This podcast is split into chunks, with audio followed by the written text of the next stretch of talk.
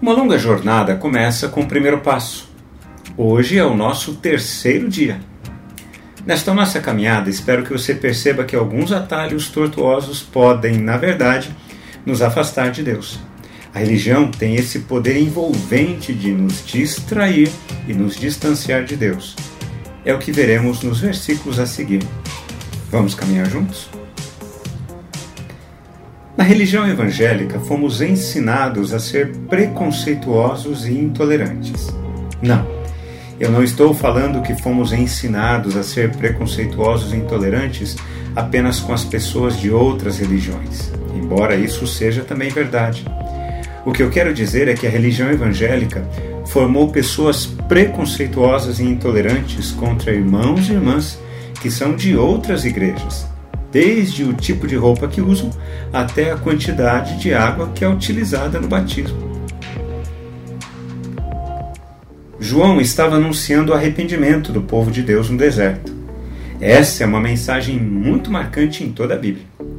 O arrependimento sempre é um convite para pessoas que se consideram pertencer ao povo de Deus. Os judeus precisavam se arrepender dos caminhos que estavam trilhando na estrada da religião o templo era mais importante para eles do que o próprio Deus. Uma das práticas religiosas mais comuns aos judeus para sinalizar arrependimento era, além de rasgar as próprias roupas, batizar-se.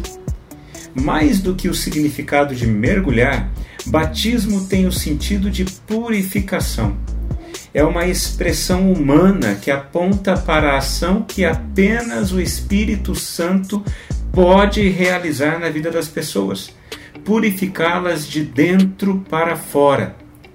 Pessoas não são transformadas por imposição moral da religião.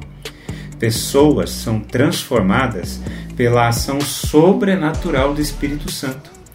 Ele é quem nos purifica de todo mal. No deserto, além de denunciar a religião como um caminho tortuoso, João estava sempre apontando para Jesus. Depois de mim vem aquele que é mais poderoso do que eu, do qual não sou digno de desamarrar as correias das suas sandálias. Você percebe a diferença?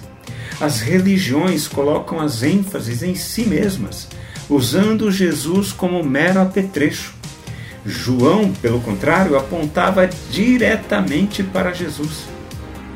A expressão usada por ele é muito importante. Eu batizei vocês com água, ele, porém, os batizará com o Espírito Santo.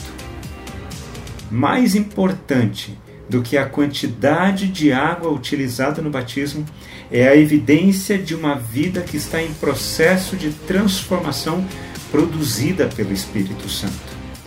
O batismo humano pode ter as melhores intenções, mas sequer se aproxima do batismo, da purificação que é realizada pelo Espírito Santo.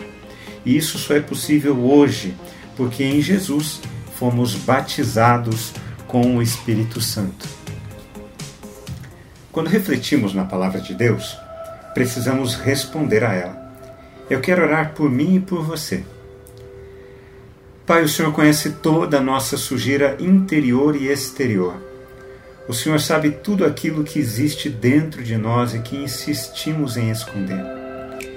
Eu quero agradecer por teu cuidado eterno. O Senhor nos ama demais para permitir que permaneçamos sendo quem somos.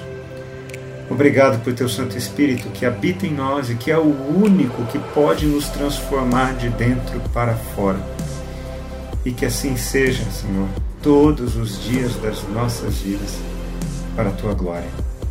Em nome de Jesus. Amém. Forte abraço a você, meu irmão, minha irmã. Nos veremos no nosso próximo encontro, está bem? Até!